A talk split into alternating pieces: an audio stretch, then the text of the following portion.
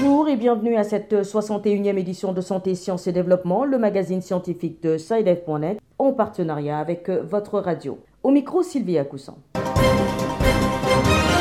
Au Togo, une assurance maladie spéciale Covid-19 censée couvrir les agents de santé exposés au risque d'infection au coronavirus a été annoncée par le gouvernement. Mais la lenteur apparente de son avènement inquiète les soignants.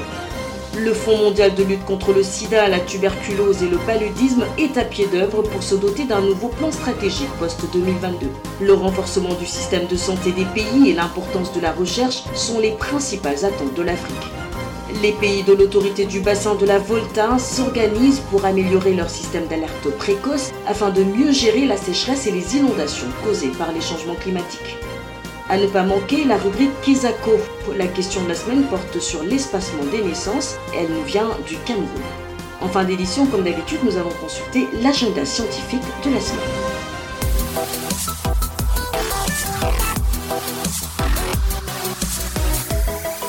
Face à l'épreuve de la prise en charge des cas de coronavirus, le gouvernement du Togo a annoncé la mise en place d'une assurance maladie censée couvrir les agents de santé exposés au risque de contracter la maladie. L'annonce a été faite il y a un peu plus d'un mois, mais les choses traînent à se mettre en place. C'est en tout cas le sentiment qu'ont plusieurs soignants sur place. Reportage à Lomé d'Antoine Afanou. L'annonce faite le 9 septembre dernier par les autorités sanitaires était adressée à l'ensemble du personnel de santé, une assurance maladie spéciale Covid-19. Le dit contrat doit prendre en compte un éventuel décès ou l'incapacité temporaire de travail suite à la grippe au coronavirus, mais le personnel soignant ne voit encore rien venir. Christophe Soulima, secrétaire général adjoint du SYNFOT, le syndicat national des praticiens hospitaliers du Togo. Une rencontre entre le gouvernement togolais, les centrales syndicales et les responsables syndicats du secteur de la santé devrait élucider les modalités de mise en œuvre de cette assurance.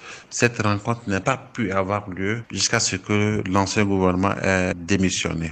Donc, nous n'avons pas pour le moment des informations sur les modalités de mise en œuvre et nous espérons que la nouvelle équipe gouvernementale va rapidement activer le dossier et pourra situer l'Union nationale et puis les agents de santé sur les modalités de mise en œuvre de cette assurance santé. Supposée accessible également aux agents de santé exerçant dans le privé et aux pharmaciens, cette assurance est annoncée pour une période de trois mois renouvelable avec une garantie qui prend fin dès l'homologation d'un vaccin ou d'un protocole de traitement contre le coronavirus.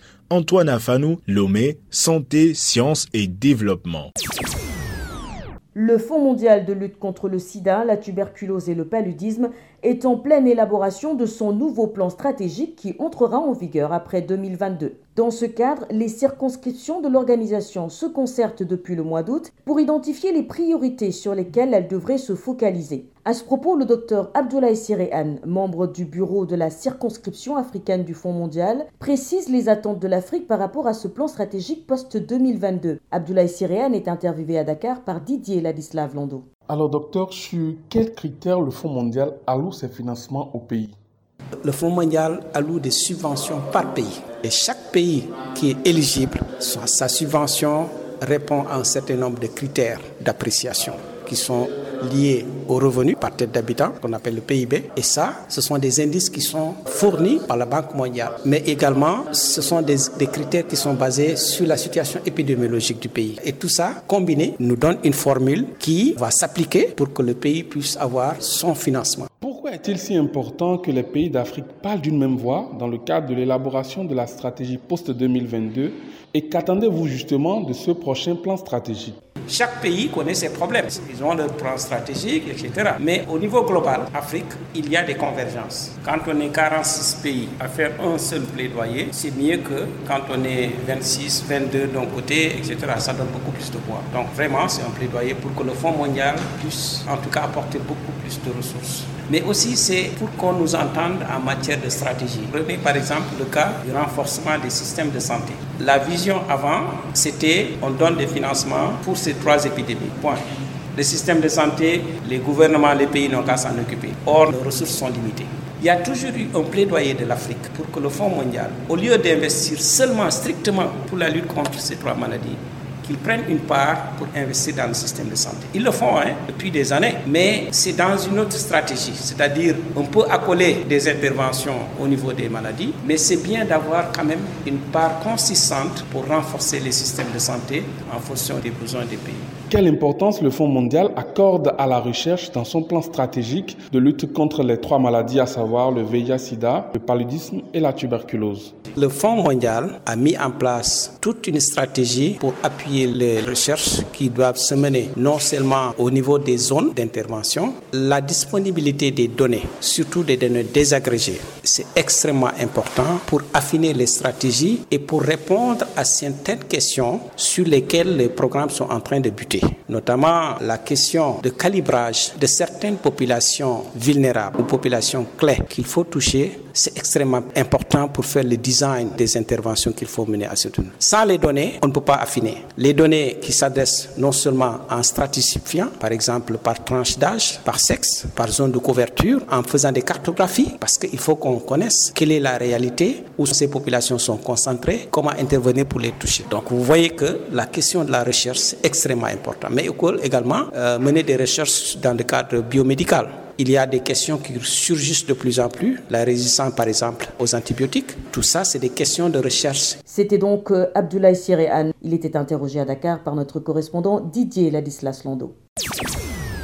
Les six pays membres de l'autorité du bassin de la Volta, à savoir Bénin, Burkina Faso, Côte d'Ivoire, Ghana, Mali et Togo, se sont réunis récemment à Ouagadougou au Burkina Faso pour réfléchir à une stratégie pour l'amélioration de leur système d'alerte précoce en vue d'une meilleure adaptation au changement climatique, marqué dans la région par des inondations et la sécheresse. Le point avec Abdelaziz Nabalouma Ouagadougou. Le projet intègre la gestion des inondations et de la sécheresse et l'alerte précoce pour l'adaptation au changement climatique dans le bassin de la Volta veut aider ces six pays à mettre en œuvre des actions coordonnées pour améliorer les systèmes d'alerte précoce et la gestion au niveau régional, national et local. Maxime Somda, conseiller technique du ministère burkinabé de l'eau. C'est un peu de recenser les besoins en termes d'adaptation des populations au changement climatique, ce qui manifeste sous forme de sécheresse ou d'inondation, qui sont des phénomènes extrêmes qu'on ne prévoit pas et qui arrivent à tout moment. Donc il faut forcément prendre disposition des mécanismes qui vont permettre de mettre en place des systèmes d'alerte précoce pour prévenir et informer les populations qui sont concernées afin qu'ils se sentent beaucoup plus résilients. Conscient que les capacités humaines ne peuvent empêcher les phénomènes hydroclimatiques extrêmes, les pays du bassin de la Volta veulent faire montre d'anticipation en vue d'endiguer ou d'atténuer les effets néfastes des changements climatiques. Robert de Soissy, directeur exécutif de l'autorité du bassin de la Volta. Si les gens sont prévenus un mois, même une semaine à l'avance, avant que le phénomène n'arrive, beaucoup de choses seraient sauvées. On n'aura pas de perte de vie humaine. Les gens vont quitter les lieux avant que la catastrophe n'arrive à cet endroit. Voilà les grands enjeux à travers ce projet pour mettre, entre autres, en place cet outil de modélisation, cet outil d'alerte précoce et d'information. Mais maintenant, l'eau qui coule au sol, avec quelle allure, quelle ampleur, ça quitte un point pour un autre, combien de temps il mettra pour venir, à quelle hauteur il va arriver, etc. Autant de questions à régler en vue de rendre nos populations euh, plus résilientes. Abdel Aziz Nabaloum, Ouagadougou pour Santé, Sciences et Développement.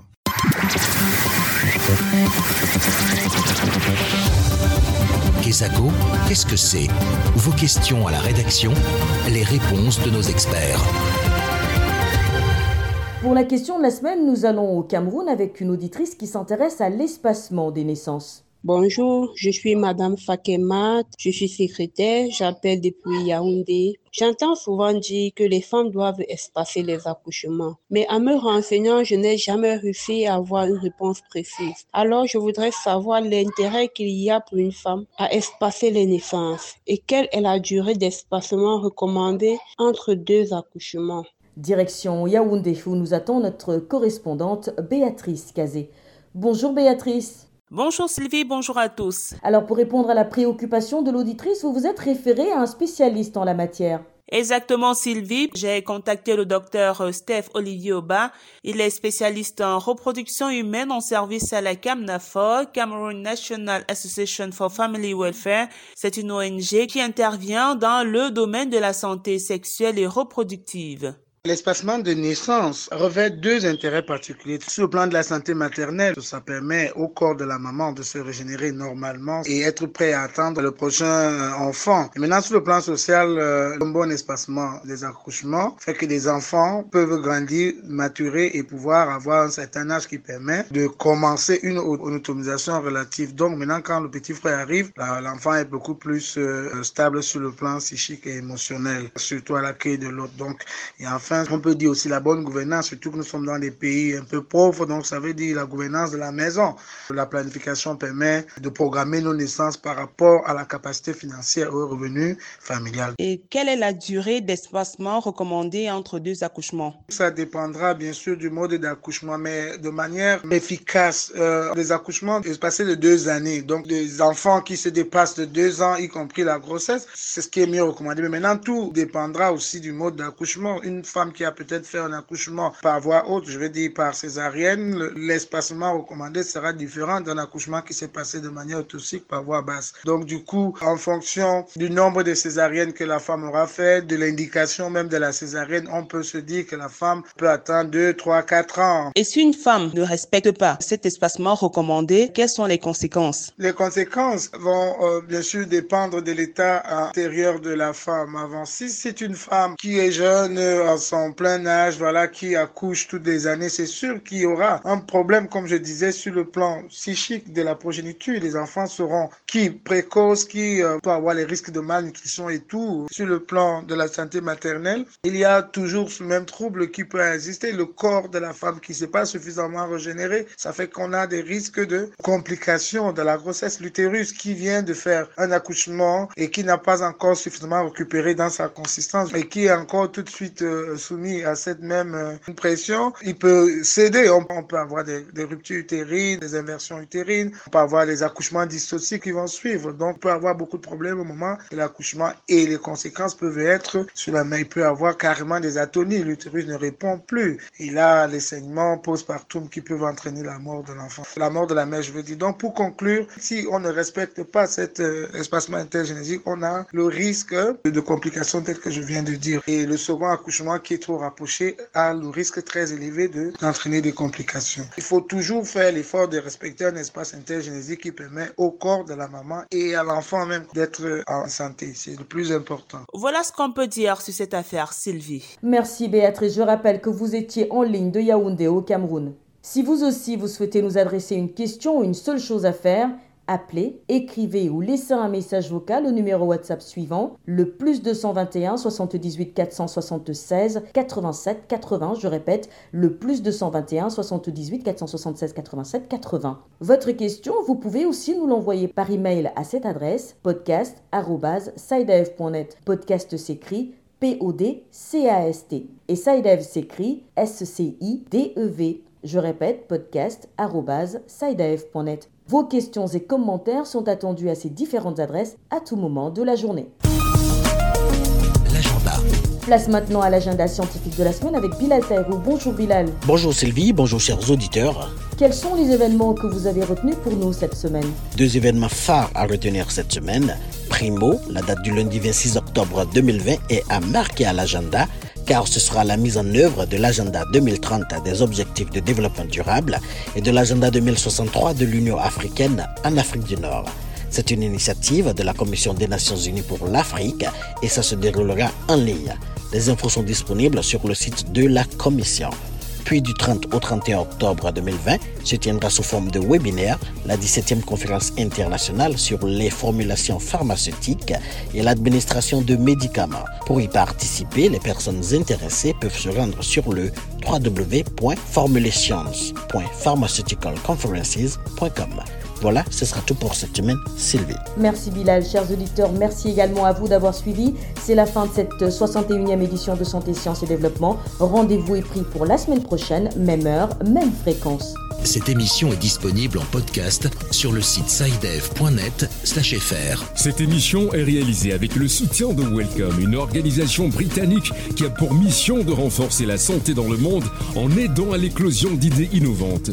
Le Welcome soutient les chercheurs, agit pour relever de grands défis en matière de sciences et aide tout en chacun à s'impliquer dans la recherche scientifique et en matière de santé. Pour en savoir plus, veuillez visiter le site welcome.ac.uk.